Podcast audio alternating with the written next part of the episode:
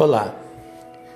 Bem, é, me perguntaram aqui no treinamento é, por que os grandes reis de Israel vieram de não-judeus.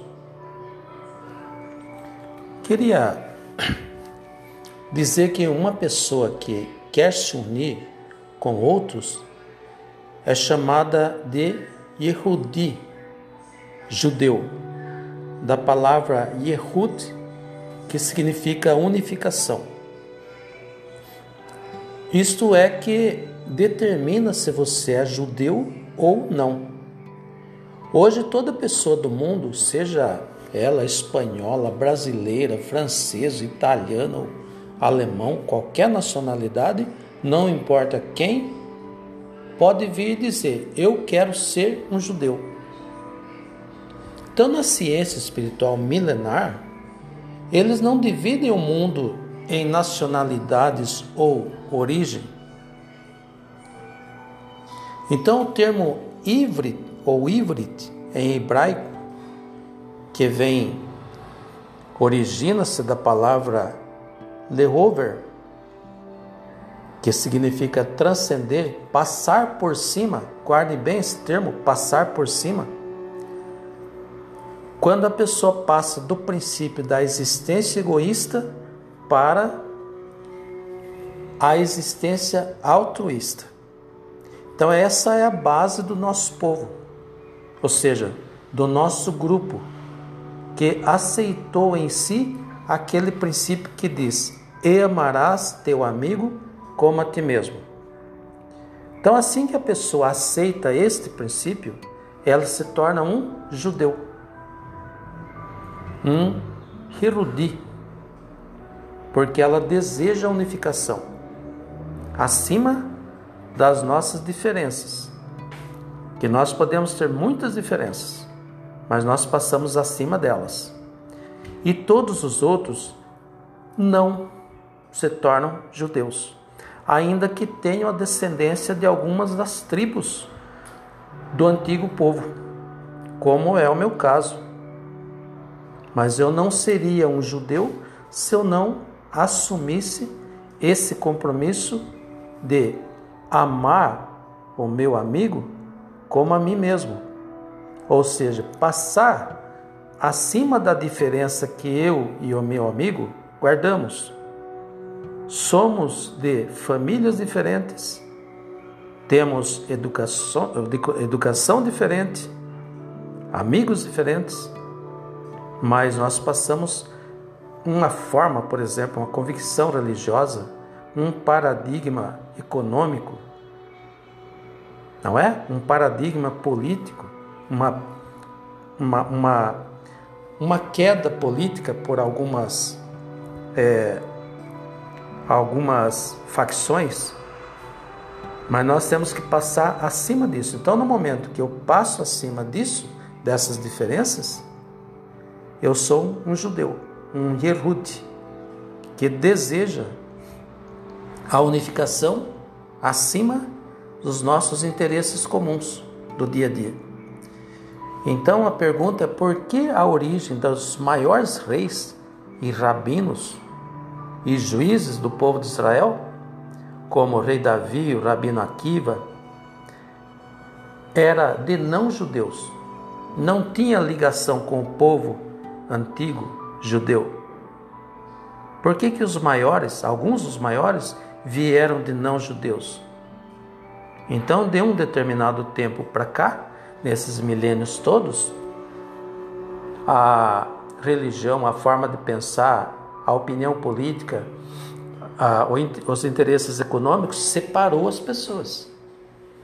Então, eles levam, como todo o resto do mundo, levam essas diferenças. Então, ou é ou não é meu amigo. Então, quem está acima dessas diferenças é um erudito. Ela pretende a unificação acima das suas diferenças. Então é isso. Lifheim, que seja para a vida.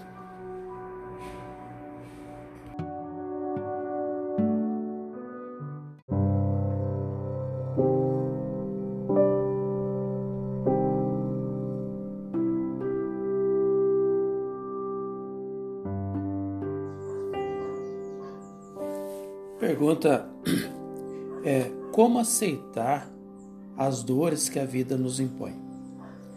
Como encarar a realidade dura sem fugir ou sem desesperar? Como aceitar todas as perdas, as mudanças, os problemas que a vida, a natureza, de uma forma geral, e as pessoas causam para nós?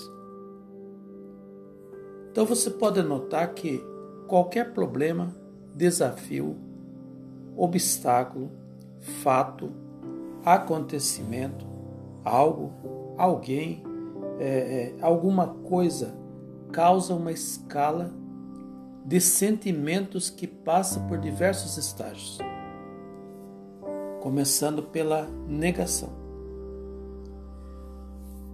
Quando a pessoa diz algo como isso não pode estar acontecendo. É uma negação. Outro sentimento é a raiva. Porque eu não é justo isso comigo?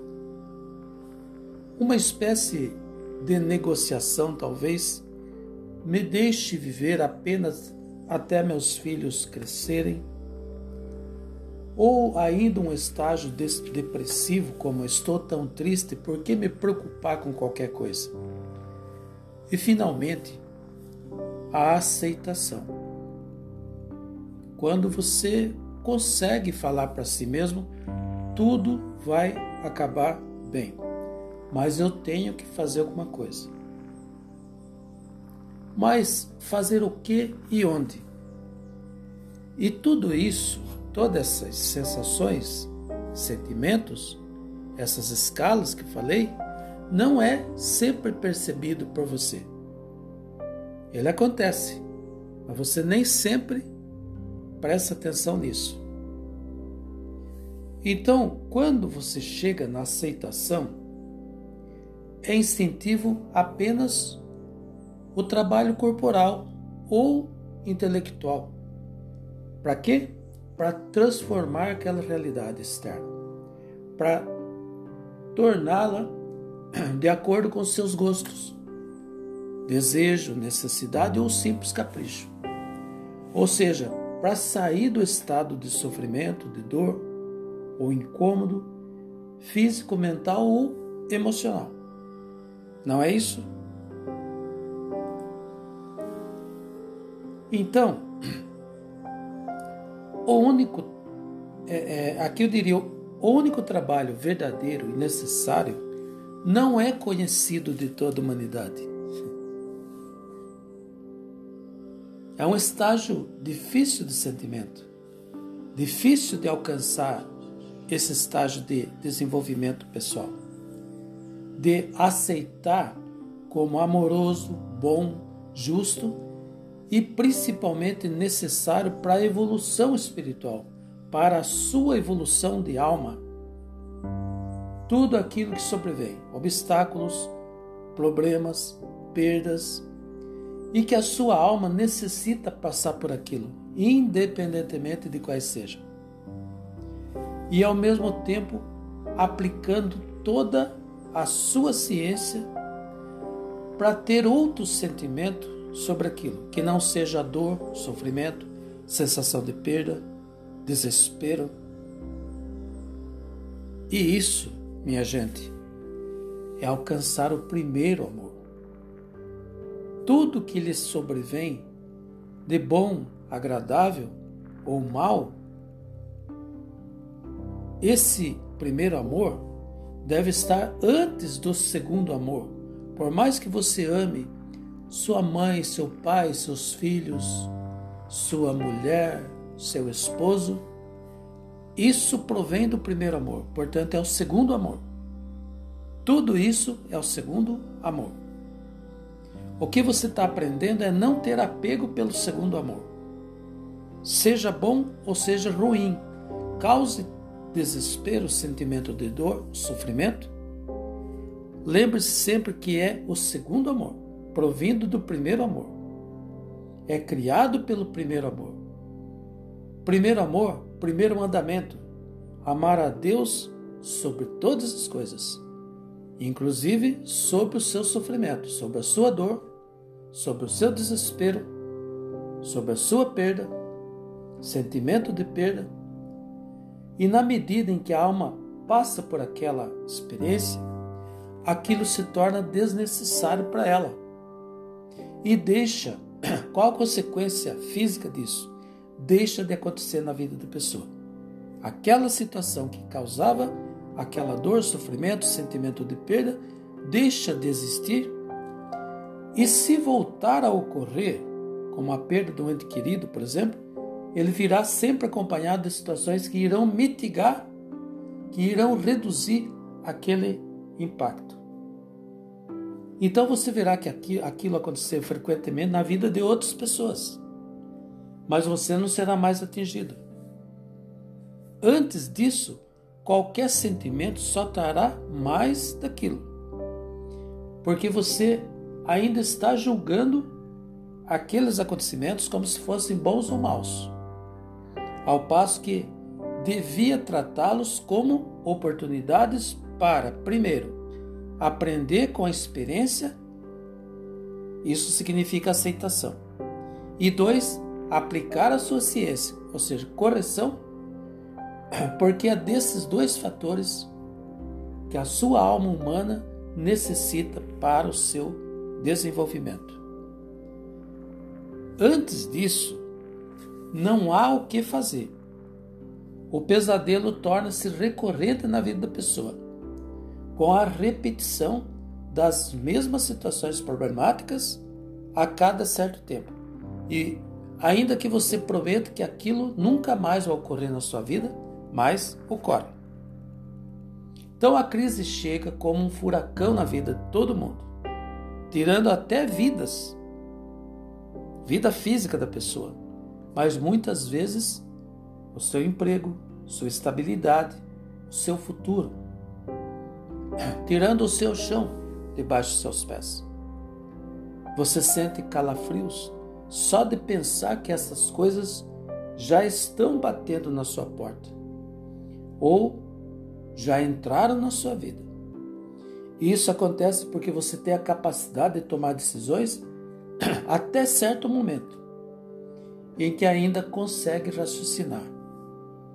Após o medo tomar conta da sua vida, o sofrimento entrar na tua vida, a dor entrar na tua vida, a sensação de perda entrar na tua vida, lhe tomar conta, ou quando a crise é, você entra num, num tipo de depressão, insônia, perde toda a empolgação por início de mais um dia cinza e sem mais aquela capacidade de tomar as melhores decisões.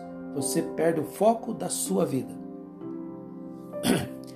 E nós sabemos que tudo isso que você pode estar passando nesse momento, que olha para a sua vida, decorre do seu estágio de desenvolvimento espiritual, humano e pessoal. Que a natureza agora lhe cobra, que você se desenvolva. Porque nós estamos numa nova era, um novo mundo no qual são necessárias novas habilidades, inclusive espirituais, principalmente espirituais, que vão além dos nossos conhecimentos que antes resolviam nossas vidas.